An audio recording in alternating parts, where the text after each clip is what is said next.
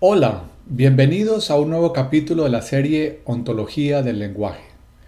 Mi nombre es Eduardo Ríos y a continuación les estaré presentando la narración del artículo El arte de la retroalimentación en los equipos de alto desempeño, escrito por Rafael Echeverría, socio, fundador y presidente de la red internacional de Newfield Consulting. El artículo está escrito por el doctor Echeverría en primera persona y así lo mantendré durante la lectura.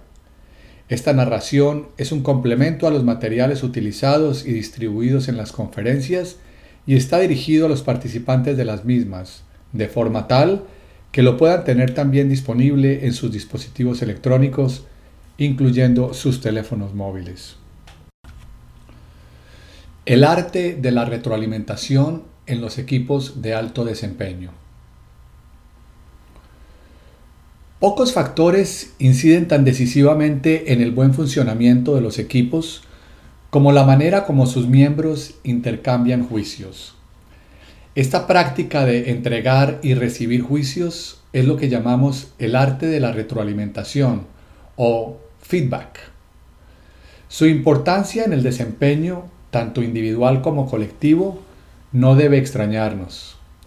La manera como los individuos intercambian juicios tiene efectos múltiples.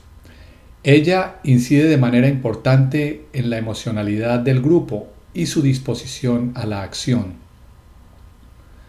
Afecta a la calidad de las relaciones interpersonales y la confianza que los miembros mantienen entre sí y con el equipo como un todo. Por último, compromete las posibilidades de aprendizaje, de mejoramiento e innovación del equipo. Un equipo que no sabe intercambiar juicios críticos sobre su propio desempeño difícilmente podrá aprender de sus errores e insuficiencias. Intercambiar juicios, particularmente cuando estos son críticos, no es fácil. Nuestra primera reacción suele ser defensiva. Resistimos la crítica. Nos sentimos cuestionados como persona en muchas oportunidades no podemos evitar sentirnos ofendidos o avergonzados. Acudimos espontáneamente a factores externos en los que diluimos nuestra responsabilidad para explicar y luego justificar los resultados insatisfactorios. Desarrollamos múltiples mecanismos para evitar la crítica. Sin embargo, Sabemos que nuestra posibilidad de modificar los factores externos, como lo son el comportamiento de los demás o mucho de lo que acontece en nuestro entorno, es más difícil que la posibilidad de corregir nuestro propio comportamiento. Esta dificultad se incrementa cuando las reacciones defensivas son compartidas por todos los miembros del equipo y cuando, en consecuencia, cada uno apunta su dedo hacia afuera a la vez que reacciona defensivamente cuando alguien apunta el dedo hacia él. Bajo estas circunstancias, nadie termina haciéndose cargo de nada. Ello no solo resiente el aprendizaje individual de los miembros del equipo, sino que restringe a la vez las posibilidades de aprendizaje de la organización como sistema, limitando su capacidad de reacción, mejoramiento e innovación. La principal fuente de innovación surge del interés de hacerse cargo de lo que no funciona, de las insuficiencias que exhibe nuestro desempeño. Si la posibilidad de conversar sobre estas insuficiencias está limitada, limitaremos también nuestra capacidad de innovar. Todo ello redunda evidentemente en la efectividad, rentabilidad y competitividad de las empresas. Para elevar el desempeño de un equipo se hace fundamental, por lo tanto, aprender a intercambiar juicios. Este aprendizaje tiene dos facetas. La primera guarda relación con nuestra comprensión del fenómeno de los juicios de mantener la interpretación habitual que tenemos sobre ellos, será difícil hacer avances significativos en el arte de la retroalimentación. Parte del problema reside en el sentido que les otorgamos a los juicios, en la manera como los interpretamos. Esto remite, por lo tanto, al tipo de observador que somos sobre los juicios. A este respecto, se requiere un aprendizaje de segundo orden, capaz de generar un nuevo observador. La segunda faceta del problema apunta a la manera como habitualmente entregamos y recibimos juicios.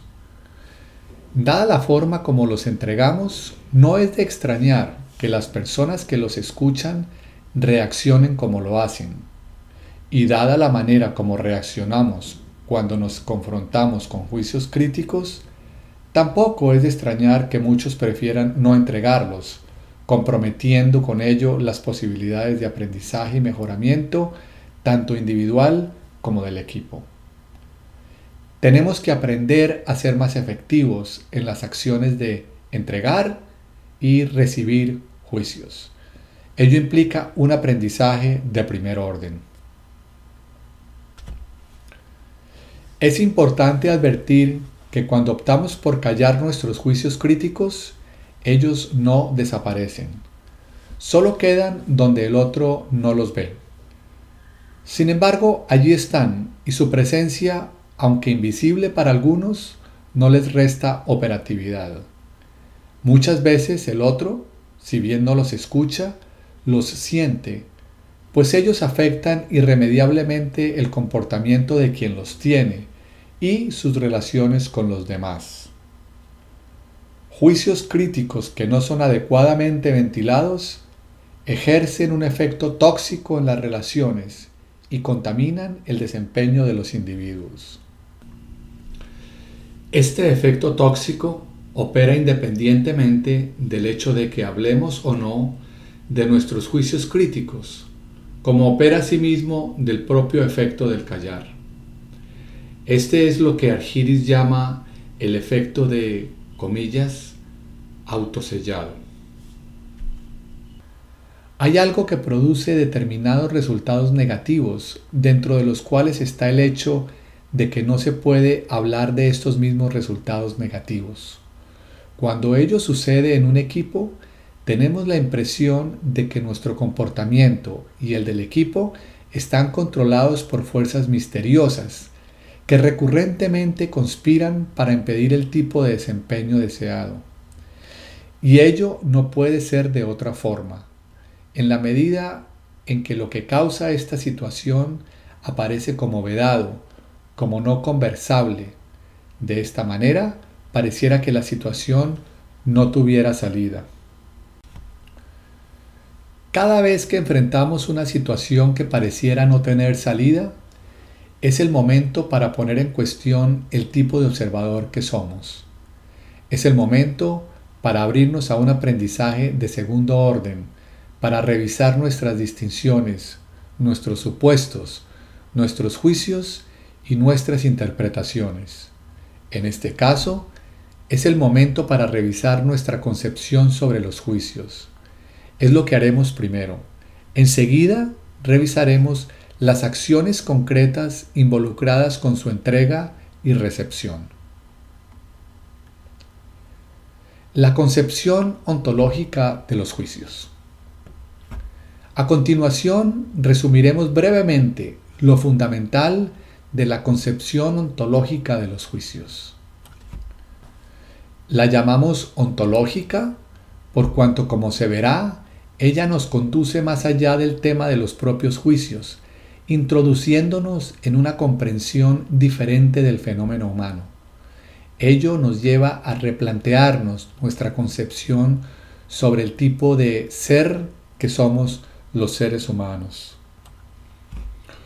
1. Al hablar de los juicios es importante distinguirlos de las afirmaciones. Se trata de dos actos de lenguaje diferentes. Esta diferencia, sin embargo, no es siempre obvia. Cuando decimos que Carolina es una mujer colombiana de 36 años. Efectuamos una determinada acción que es muy distinta de la que ejecutamos al decir que Carolina es alguien muy comprometido con su empresa. A un primer nivel pareciéramos estar haciendo algo similar, describir propiedades de Carolina. Sin embargo, si observamos las aludidas propiedades, comprobamos que ellas son muy diferentes. En el primer caso se trata de propiedades en las que estamos en condiciones de dirimir y zanjar nuestras diferencias. Distintos observadores tienen la manera de ponerse de acuerdo y determinar si Carolina es mujer, si es efectivamente colombiana, si tiene realmente 36 años. En el segundo caso, cuando sostenemos que ella es una persona comprometida con su empresa, podemos coincidir, pero podríamos también encontrarnos con diferencias de opinión que no logramos diluir. Las afirmaciones, hemos sostenido, pueden ser verdaderas o falsas, en la medida en que ellas remiten a aquello sobre lo cual estamos hablando, a lo observado. Los juicios, por el contrario, son por naturaleza discrepables. Al hacerlos, fijamos una posición sobre lo observado, lo calificamos, tomamos partido en uno u otro sentido. Todo juicio remite en último término al observador que lo emite. O dicho mejor, el juicio que emitimos nos constituye en un observador particular. 2. Los juicios pertenecen a la categoría opuesta a las afirmaciones. Los juicios son un fenómeno declarativo.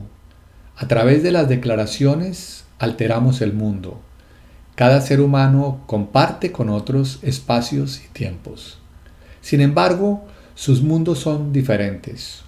Uno de los factores que contribuye a establecer esas diferencias son los juicios que hace cada uno.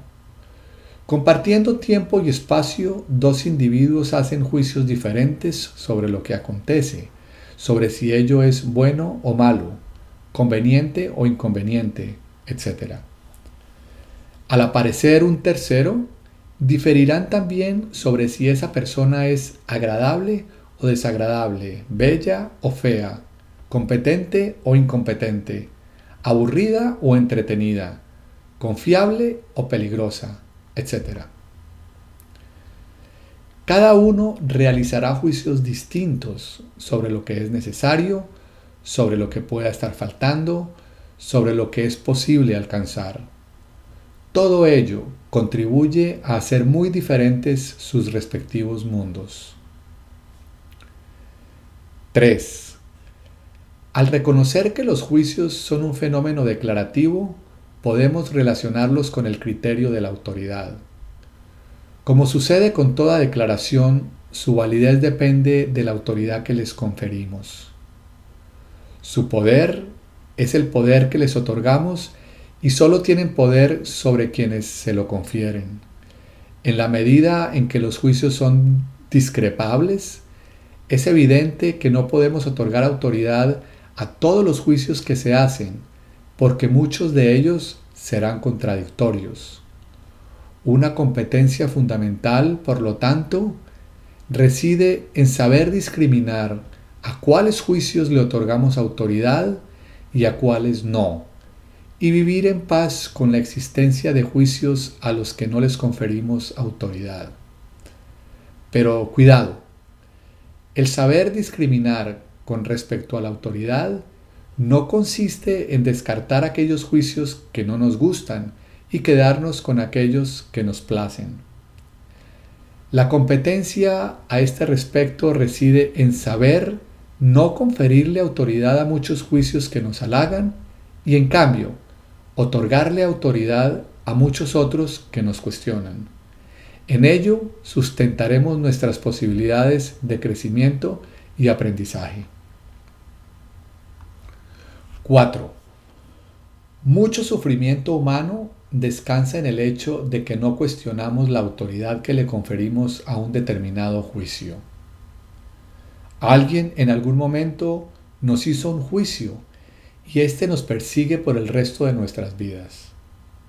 En ese momento, quizás por nuestra edad, quizás por las propias circunstancias de la relación con esa persona, posiblemente resultaba difícil cuestionar la autoridad que ella ejercía sobre nosotros. Pero ha pasado el tiempo, estamos en un momento muy diferente en nuestras vidas y ese juicio nos persigue y acecha. Nos hemos hecho esclavos de él. Este gobierna aspectos centrales de nuestra existencia y define lo que consideramos posible o imposible. No nos percatamos que ese poder resulta estrictamente de una autoridad que nosotros mismos le seguimos confiriendo. No nos damos cuenta de que de manera importante somos responsables del sufrimiento que vivimos. Mucho sufrimiento innecesario aqueja a los seres humanos. A veces, el solo revisar la autoridad que le otorgamos a un juicio resulta suficiente para liberarnos de sus cadenas. 5. Los juicios les permiten a los seres humanos acotar el ámbito de lo posible y orientarse con mayor confianza hacia el futuro. Hacen de brújulas en el tiempo. Ellos juegan un papel decisivo en la acción humana. De acuerdo a los juicios que hagamos, actuaremos de una u otra forma, tomaremos una decisión y no otra, un camino y no otro. Los juicios impulsan nuestra vida en determinadas direcciones. Siendo instrumentos importantes para orientarnos en el futuro, los juicios son, a la vez, un residuo del pasado y llevan una fuerte carga conservadora. Construimos nuestros juicios a partir de nuestras experiencias de lo ya sucedido.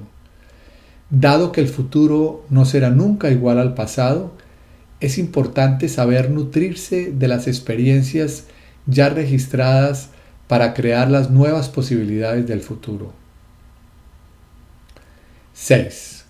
Un aspecto importante en el dominio de los juicios guarda relación con nuestra competencia para fundamentarlos, paréntesis, o fundarlos. A diferencia de las afirmaciones, los juicios no serán nunca verdaderos o falsos, pero ello no los hace completamente arbitrarios. Ellos no resultan del azar o del antojo de quienes los emiten, resultan de sus experiencias y cabe por lo tanto sustentarlos en esa misma experiencia. Cuando lo hacemos, podemos hablar de juicios fundados. Cuando ello no es posible, hablamos de juicios infundados. La fundamentación de un juicio es un criterio importante para determinar la autoridad que le otorgamos. Al fundar un juicio, lo que hacemos es fundamentalmente acotarlo a un dominio específico, someterlo de determinados estándares y referirlo a acciones y eventos del pasado, y sobre las cuales podemos proveer afirmaciones para sustentarlo. Los seres humanos estamos permanentemente haciendo juicios y los hacemos espontáneamente sobre todo orden de cosas. Muchos de esos juicios, sin embargo, no siempre permiten una adecuada fundamentación. Cuando ello es así, su peso disminuye y con él debería disminuir también la autoridad que le otorgamos y el papel que a ese juicio le permitimos jugar en nuestra vida y en las decisiones que tomamos. 7. Un equipo efectivo requiere crear un delicado balance entre un sustrato de juicios compartidos, paréntesis, un sentido de comunidad, y un espacio para el libre florecimiento de diferencias que expanda las posibilidades del equipo y lo alimente en mejor forma para asegurar su viabilidad. Un equipo que no cuenta con ese trasfondo de juicios compartidos termina en la anarquía y encontrará mil obstáculos para asegurar la coordinación de acciones de sus miembros y su capacidad de convivir juntos. Un equipo que no permite y fomenta las diferencias en su interior se rigidiza y termina comprometiendo su adaptabilidad a su entorno. De allí que la gestión de un equipo deba estimular simultáneamente la permanente creación de ese trasfondo de juicios compartidos, a la vez que deba buscar mantener un espacio crítico de diferencias. 8. Todo juicio remite a los comportamientos de los individuos y no a su persona. La caracterización de una persona se realiza siempre a partir de los juicios que emitimos sobre su comportamiento, sobre sus acciones. Si alguien modifica sus acciones, inducirá a juicios diferentes que le serán atribuidos a su persona. De allí que sostengamos que acción mata juicio. Si nuestra identidad pública contiene juicios que no nos gustan, tenemos la posibilidad de disolverlos al actuar de manera diferente en forma consistente. Al modificarse dichos juicios, se modifica nuestra identidad. Ello es el fundamento del principio ontológico que señala que, comillas, no solo actuamos de acuerdo a cómo somos y lo hacemos, también somos de acuerdo a cómo actuamos la acción genera ser. Cierra comillas. 9. El aprendizaje es el instrumento principal de que disponemos tanto en el ámbito individual como de equipo para expandir nuestra capacidad de acción, ser más efectivos, pero por sobre todo estar en un proceso de permanente reinvención de nosotros mismos. El aprendizaje, por tanto, representa el vehículo de nuestro constante devenir, de nuestra capacidad de autotransformación. Al aprender, modificamos la forma como actuamos, suscitamos juicios diferentes y transformamos nuestra identidad. Los seres humanos estamos en permanente transformación de quienes somos, lo que depende de nuestra capacidad de aprendizaje. No somos de una determinada manera, fija, inmutable, de por vida. Podemos aspirar a ser distintos. Por sobre todo, podemos aspirar a ser mejores. 10. Nuestra capacidad de aprendizaje es tributaria de nuestra capacidad de aceptar juicios críticos sobre nuestros desempeños, de observar áreas de mejoramiento áreas de superación. Quien resiste ser criticado, quien no tolera poner sus acciones en cuestión, compromete su capacidad de aprendizaje y por lo tanto su capacidad de transformación. En vez de fluir en la vida, hace de su forma de ser algo fijo, inmutable, cerrado al cambio. La inmutabilidad del ser no es una propiedad del ser, es una opción de vida. Podemos optar por la transformación. Las principales incompetencias en torno a los juicios. A partir de la sección anterior podemos indicar ahora cuáles son las áreas más frecuentes en las que las personas muestran incompetencias en el dominio de los juicios. 1. El no saber distinguir juicios de afirmaciones y por lo tanto el considerar en algunas oportunidades a determinados juicios como si fueran verdaderos y en otras como si fueran falsos.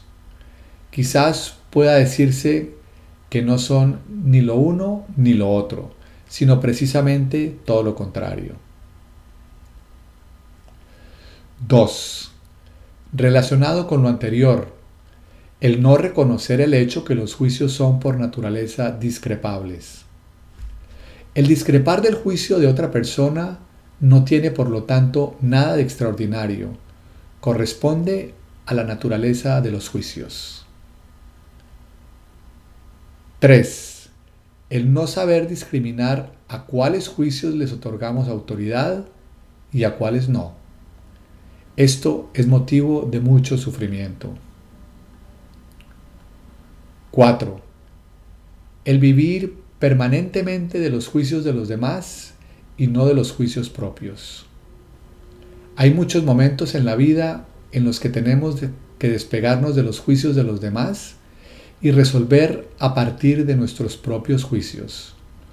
Muchas personas tienen dificultad para hacerlo. Ello no solo es motivo adicional de sufrimiento, sino que compromete a la vez el sentido de autenticidad y dignidad de la persona humana, impactando seriamente en su identidad. 5. El no saber fundamentar, paréntesis fundar, nuestros juicios o no saber preguntarse por el fundamento del juicio ajeno. Quien vive de juicios infundados incrementa los riesgos que enfrentará en la vida y hace más incierto el futuro. No es de extrañarse que esa persona pase de un fracaso en otro, pues actúa a partir de juicios infundados. Ello tendrá un fuerte impacto en su manera de ser, paréntesis, identidad, en sus relaciones y en su vida. Esa persona tendrá el tipo de vida que espera a los que no fundan sus juicios. 6. El no saber compartir sus juicios con los demás y por lo tanto no contribuir a crear una cultura de convivencia sustentada en la creación de un trasfondo compartido de inquietudes y juicios. Esto último es condición de sana convivencia. Quien no tiene esta competencia siempre se sentirá algo extraño en las experiencias de comunidad. Relacionados con lo anterior están los casos de aquellos que viven sus juicios en silencio, sin saber hacerlos públicos y compartirlos con otros. Estas personas suelen tener problemas para trabajar en equipo con otros, Corregir esto es cuestión de aprendizaje. 7. Los dos puntos que siguen apuntan a reconocer que los juicios sobre las personas tienen una doble referencia. Primero, como todo juicio, ellos remiten al observador que los emite. Esta es su primera y fundamental referencia. El juicio que hago sobre otro tiene que ver con lo que me pasa a mí y con el particular observador que yo soy. Muchas veces emito mis juicios sobre el otro desconociendo la referencia que el juicio guarda conmigo. Cuando lo hacemos así, no debe extrañarnos que el otro pueda reaccionar defensivamente. 8. Pero los juicios tienen siempre dos caras. La segunda cara remite a lo observado. El juicio surge del encuentro de un observador con una determinada experiencia o fenómeno. Cuando se trata de un juicio que compromete a una persona, es importante reconocer que dicho juicio remite al comportamiento de dicha persona, a sus acciones. No es una propiedad del ser de esa persona o dicho de manera más rigurosa, el ser de toda persona no es sino la articulación que hacemos de los juicios suscitados por su comportamiento, por sus acciones. Es una incompetencia el emitir nuestros juicios sobre otro como si fueran sobre su persona y no sobre sus acciones. 9. Lo anterior nos conduce a reconocer que no estamos atrapados en los juicios que se hacen de nosotros, ni en aquellos que hacemos de nosotros mismos. Por el contrario, podemos modificar tales juicios a través de la ejecución de acciones diferentes y podemos acceder a dichas acciones a través del aprendizaje. Acción, reiteramos, mata juicio. Pero no solo mata juicio, la acción nos permite acceder a nuevas modalidades de ser. Muchas personas no reconocen esta relación entre juicios, acción, aprendizaje y ser. Reconocerlo genera una gran liviandad en la vida.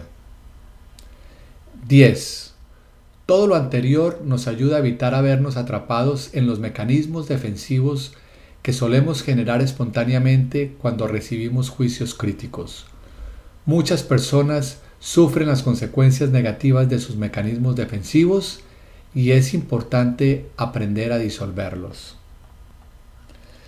A continuación, podemos entrar en lo que hemos llamado el arte de la retroalimentación o feedback y que guarda relación con el intercambio de juicios críticos. La sección anterior ha permitido una transición de una concepción ontológica sobre los juicios, paréntesis, una manera de observarlos en forma diferente, al dominio de las incompetencias que percibimos en este dominio. Podemos ahora introducirnos con facilidad en el campo de las acciones requeridas para un intercambio efectivo de juicios críticos. Decálogo de competencias para entregar juicios. 1. Preparar el entorno, el cuerpo y la emocionalidad. La entrega de juicios críticos suele ser una tarea delicada que tiene el riesgo de afectar la sensibilidad del otro es importante tomar algunas medidas antes de abrir la conversación. Recomendamos evaluar si el entorno, espacio y tiempo en el que vamos a tener esa conversación es el mejor para ambos interlocutores. De la misma manera, es necesario asegurarnos de que estemos suficientemente relajados y con una emocionalidad adecuada para la conversación que vamos a abrir. 2 crear contexto, traer a la conversación la visión compartida y el compromiso de ambos interlocutores con ella. El primer paso en la conversación es crear un contexto adecuado para lo que vendrá. Aquí recomendamos explicitar el propósito de la conversación. Ejemplo, mejorar la manera como trabajamos juntos contribuir al logro de los objetivos que nos hemos propuesto, dejar la relación personal en mejor pie, etc. Puede ser importante traer a la conversación la visión y las inquietudes que compartimos y el compromiso que ambos interlocutores tienen con ella. De la misma manera, puede ser útil el plantearle al otro que en un plano de confianza vamos a compartir con él o con ella algunos juicios que hasta ahora han sido privados. 3. No etiquetar ni personalizar. Las personas somos muy sensibles a ser etiquetados o categorizados de una determinada manera y de sentirnos ahogados por los juicios que se nos hacen. Cualquier referencia del tipo tú eres particularmente cuando ello es negativo, suele gatillar en nosotros mecanismos defensivos como una forma de liberarnos de la opresión de ese juicio. Cuando se etiqueta o se personaliza, el otro suele escuchar una caricatura de cómo se concibe a sí mismo y ello lo conducirá a cerrarse frente a lo que se le dice y defenderse. 4 no generalizar ni exagerar. Aunque no siempre es fácil entregar un juicio crítico, no olvidemos que es más difícil escucharlo. Cualquier exageración puede comprometer la escucha del otro y activar sus mecanismos defensivos. Es conveniente, por lo tanto, evitar exageraciones y generalizaciones. Recomendamos eludir, por ejemplo, términos como siempre, con referencia al tiempo, o en todo, con referencia al dominio del juicio. 5. No adscribir intenciones o motivos. Cada vez que le adscribimos al otro determinadas intenciones o motivos para actuar como lo ha hecho, corremos un alto riesgo de equivocarnos. Ello por cuanto estamos interpretando su actuar desde el observador que somos nosotros y no desde el observador que es el otro. Al verse distorsionado, el otro posiblemente tenderá a defenderse. Dejemos, por lo tanto, que sea él o ella quien hable de sus intenciones o motivos, si lo estima necesario. 6. Referirse a las acciones, al comportamiento del otro. Si nuestros juicios sobre el otro están fundados, paréntesis, es importante asegurarnos de que lo estén antes de abrir la conversación, cierra paréntesis. Ellos remiten a sus acciones, a su comportamiento. Es importante entregar el fundamento de nuestros juicios y referirnos a esas acciones, teniendo siempre cuidado de no extrapolarlas a su persona. 7 hablar de cómo esas acciones me afectan o, en mi opinión, tienen resultados negativos señalando por qué. No olvidemos que todo juicio remite al observador que los emite. Es importante que esto esté presente en la manera como entregamos los juicios críticos. En vez de responsabilizar al otro por las consecuencias que sus acciones tienen en mí, Decir, en cambio, cuando tú haces tal o cual cosa, a mí me sucede que... Con ello compartimos la responsabilidad y asumimos nuestra parte en ella. 8.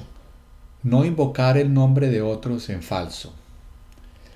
Hable por usted mismo. Si es posible, no busque apoyarse en otros que no están en la conversación y frente a los cuales nuestro interlocutor no puede contraargumentar. Si su juicio está fundado, basta con que entregue su fundamento. Los mecanismos defensivos del otro se gatillarán con mayor facilidad si siente que existe una acción concertada de muchos en criticar su comportamiento. 9. Indagar el punto de vista del otro, escucharlo. Durante todo el proceso de entrega de juicios es necesario indagar el punto de vista del otro y verificar si hay algunos factores que desconocemos que podrían alterar nuestro juicio. No hay que descartar, por ejemplo, que las acciones que estamos adscribiéndole al otro no hayan sido exactamente como las hemos interpretado, o si lo son, hayan sido tomadas en consideración de algunos antecedentes que desconocemos o hayan generado otras consecuencias de las que no estamos al tanto. La consigna a este respecto es desconfiar permanentemente de la solidez del observador que somos y estar abiertos a aspectos que no formaban parte de nuestra interpretación. 10 pedir cambios concretos en el comportamiento del otro. El propósito de la retroalimentación no es el desahogo, es el cambio del comportamiento. Es importante, por lo tanto, que ella concluya con compromisos claros de que se tomarán acciones que precisamente diluyan esos juicios críticos. Estas pueden ser acciones correctivas o acciones de aprendizaje. En las primeras, el otro se compromete a hacer lo que no hizo o a dejar de hacer algo que hizo. En las segundas, el compromiso se orienta a generar la capacidad de acción que estuvo ausente. Decálogo de competencias para recibir juicios. Muchas veces los problemas en la retroalimentación no provienen sólo de quien entrega los juicios, sino de quien los recibe. Sucede que al escuchar juicios críticos, la persona pone en marcha sus mecanismos defensivos, haciendo abortar el proceso de retroalimentación. Para evitarlo, recomendamos un conjunto de acciones concretas. 1. Preparar el cuerpo y la emocionalidad. Cuando comprobamos que alguien quiere entregarnos juicios críticos, es necesario autoevaluar dónde uno se encuentra y preparar tanto el cuerpo como la emocionalidad para ello. A nivel corporal es conveniente estar centrado, relajado. A nivel de la emocionalidad es importante encontrarse abierto a escuchar sin tensiones que traemos de otras experiencias.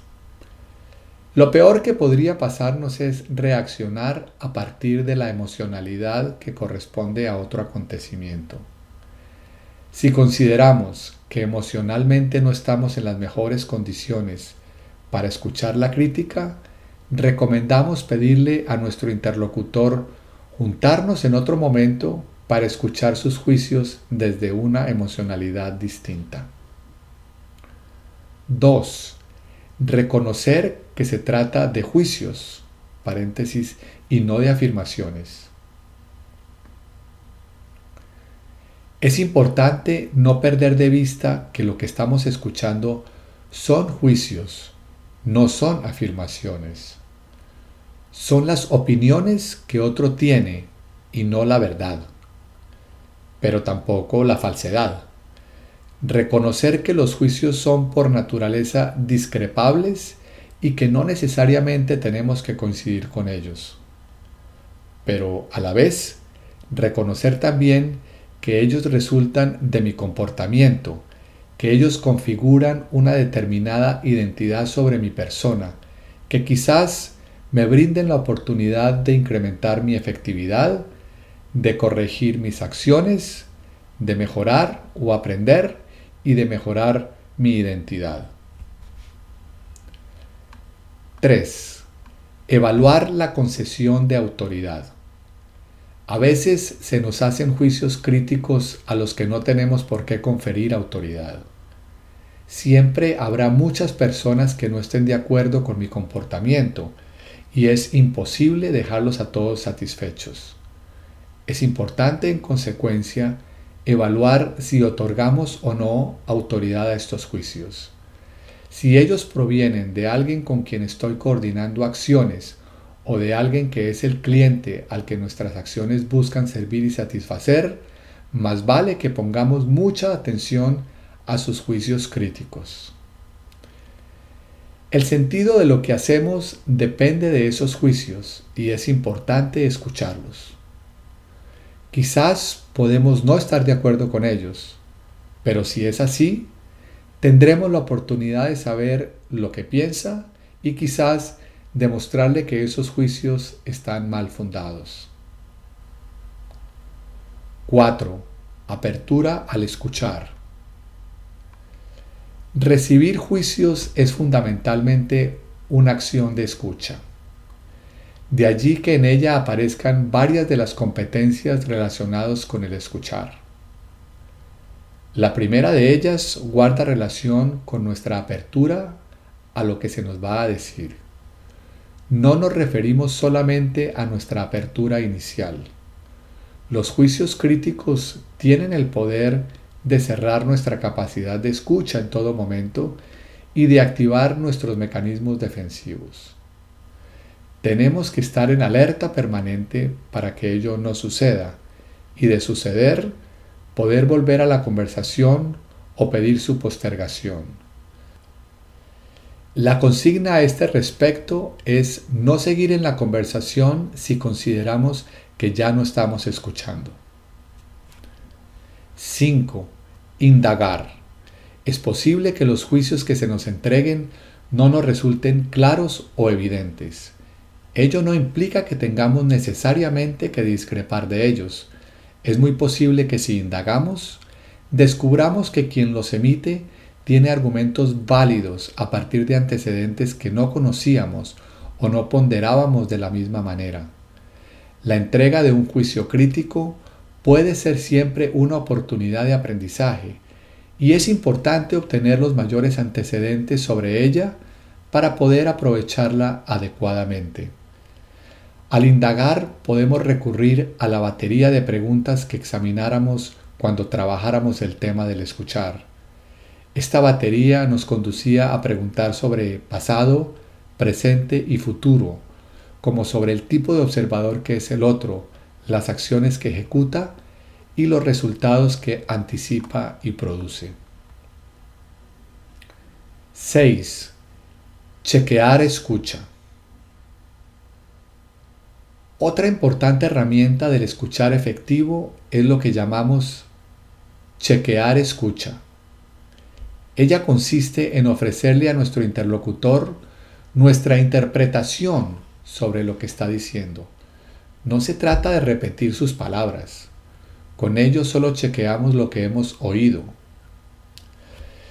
Para chequear lo escuchado, es necesario decir en nuestras propias palabras lo que consideramos que el otro nos está diciendo. Se trata, por lo tanto, de, comillas, parafrasear lo que escuchamos. 7.